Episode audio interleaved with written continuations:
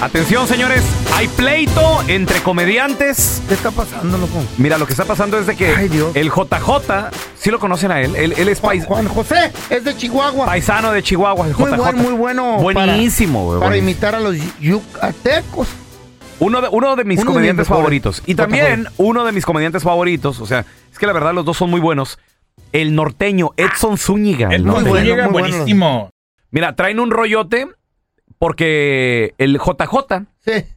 le pide dinero al norteño. Ay, no. ¿Prestado cómo? sí, Ah. pues préstame lana, ¿Eh? luego yo te la ¿Miles pago. o qué? Creo que, no estoy seguro la cantidad, pero creo que hasta millones. Ah. Entonces, Hasta yo me estamos hablando de pesos. Mm. Entonces, feo. sí, sí, sí, porque el feo como que se le abren los ojitos, güey, pero estamos hablando Mm. de millones de pesos, güey. Acuérdate que es uno por 20. Mm. Entonces, tengo entendido que lo que pasa que Edson Zúñiga le dice, ok, cuando me lo pagas. No, pues te lo pago en tantos meses, en tantos días. Pasan los días, pasan los meses. Ya pasó un año, No. todavía no le paga el JJ a el norteño. Entonces el norteño en una plática con unos compas, Se le sale. unos amigos de Michoacán, que él tiene, ¿verdad? ¿Mm? Le dicen los de Michoacán, ¿cómo que no te ha pagado, Vali? No, Mm, no, no. Falta de confianza. No me ha pagado. Y le dicen los de Michoacán. A ver, pues mira, vamos, vamos haciendo algo. Ujú. Si quieres, yo, yo le cobro. Yo le cobro, pero me vas a dar una comisión de lo que te debe. Y el Edson Zúñiga dijo el norteño, órale, ¿qué necesitas? Y le dice el de Michoacán, sus compas de Michoacán, pues nomás dame la dirección del compa. ¿Tanto así? Van y lo visitan y de ahí comienza el pleito. Hay, de, hay, ¿Le hicieron deman- algo? hay demandas y todo el rollo por- porque Edson Zúñiga compartió la dirección, números de teléfono del JJ con sus amigos para que le cobraran. Vamos a escuchar al norteño qué pasó, cómo comenzó el rollo del préstamo. Entonces resulta que este préstamo está cumpliendo ya un año, además no es una, no estamos hablando de tres mil, de cinco mil pesos, es una cantidad fuerte de dinero. Y ya un año después yo ya estoy fastidiado de estar cobrando mi dinero, entonces yo tampoco tengo el tiempo de estar cobrando. Aquí lo único que sucedió fue que en una reunión con unos conocidos míos, justamente yo hice esta molestia porque era el tema de conversación y resulta que a mí me dicen, güey, túrname a mí la, la deuda. Y obviamente pues yo cobro la deuda y, y a mí me das un porcentaje de esa deuda. Esta plática te estoy diciendo que sucedió hace aproximadamente un mes, un poquito más de un mes.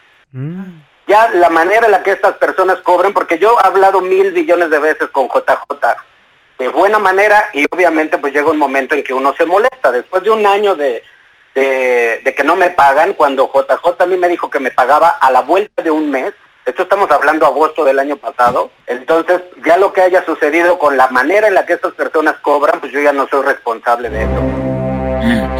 ¿Ah? ¿El cobrador? A llamar. ¿Sea responsable, no crees? Sí, sí, es responsable. Pues sí, porque Sí, digamos claro que que esta sí. persona se Mira, molesta Pudiera haber aga- agarrado un abogado. y, y le, y le hacen algo a su, a su propiedad, a él. Claro. Bueno, Y si esas entonces personas le hacen daño, ya es. Porque, JJ, porque información. ¿Qué J- dijo el JJ, respecto? JJ, él dice que interpuso una, una queja o una denuncia por la manera en que los amigos del norteño le están cobrando. ¿Cómo? Bueno, los juzgados abren el 3 de agosto. Entonces ellos me van a dar la fecha para que yo pueda depositar y el señor vaya por su dinero al juzgado. A ver, yo te quiero preguntar a ti que nos escuchas, paisano. ¿Cómo te cobraron? ¿A la malagueña? ¿Cómo te cobraron? Ay, ¿A ay, quién te ay. mandaron? ¿Te obligaron? No quiero, o sea, no, no quiero hablar con el que prestó.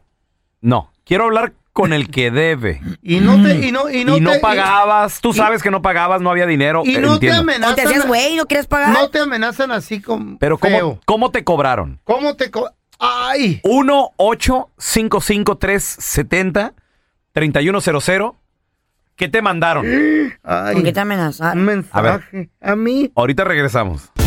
Traen rollo entre comediantes. El JJ le debía dinero o le debe dinero todavía porque No se lo pagaba.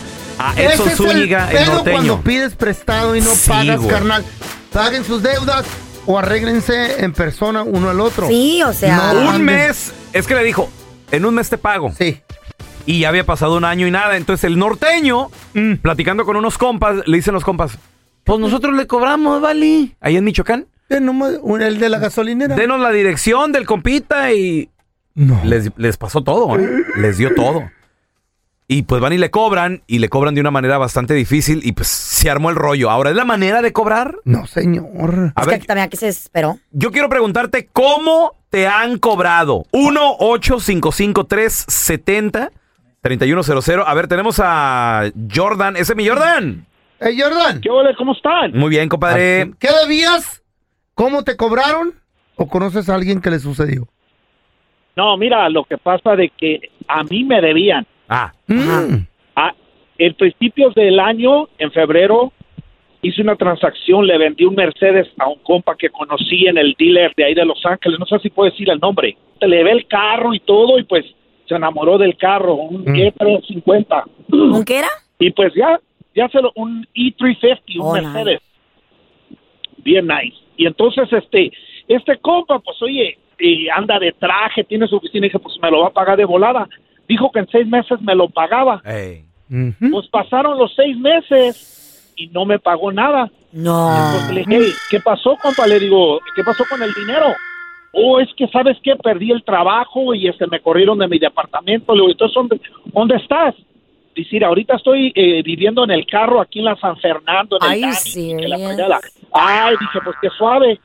Me dio la dirección. Yo tengo unos compas que me cobran el 10% de lo que me debe, de lo que me deben. ¿Mm? Y pues les dije, sí, pues fueron dos compas. Mm. ¿Qué hicieron? No sé, pero me trajeron el carro ¿Eh? y ahí acabó todo. ¿Eh? Te cobran. Así de fácil, pues sí. Te cobran, Te pero, el 10%. pero ¿cuáles son los métodos? ¿Son cobradores profesionales o...? No, sí, a uno le dicen el chori. No, güey. ¿Cómo fue que te cobraron? 1-855-370-3100. Tenemos a Ana. Hola, Anita. ¿Cómo te cobraron, Ana? Mira, es una ah, larga historia, pero la voy a hacer corta. A ver, por- Mi hermano no lo no podía pasar de intentó como unas cuatro veces.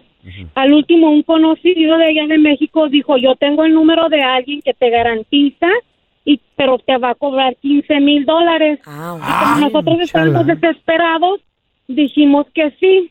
Y ya lo pasaron aquí a, a Tijuana, no me acuerdo dónde, no, pasaba acá en San Diego. Y mi hermano se perdió de la gente que lo estaba pasando. Después entonces mi hermano nos habló y dijo, estoy en tal lugar, ¿qué hago?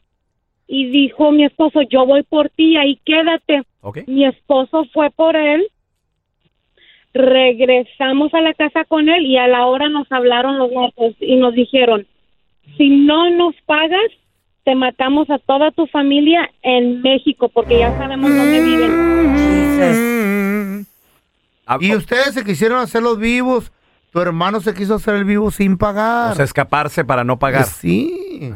Si es que se perdieron, se Eh, perdieron sí. de, de la, de la gente. ¿Y qué sucedió después? ¿Pagaron o no pagaron? Oh, a huevo. No, pero nosotros ya tenemos el dinero. Sí, Eh. pero fuimos a pagar, eh, pero ya íbamos con miedo y sí, a huevo pagamos. Sí, este, pagaron de volada, miedo no, claro. burro. No, pues es que una vez que te cobran de esa manera... Y que creo que lo que más duele es que te empiecen a amenazar con tu familia, o sea, los inocentes, ¿qué tienen que ver? No, y deja De tú. pensarse. Cuando saben el nombre de tu familia y todo el rollo. Ay, ama. ¿Quién sabe qué tipo de gentes, de amigos dice el norteño que le mandó al JJ? ¿no? ¿Sabe?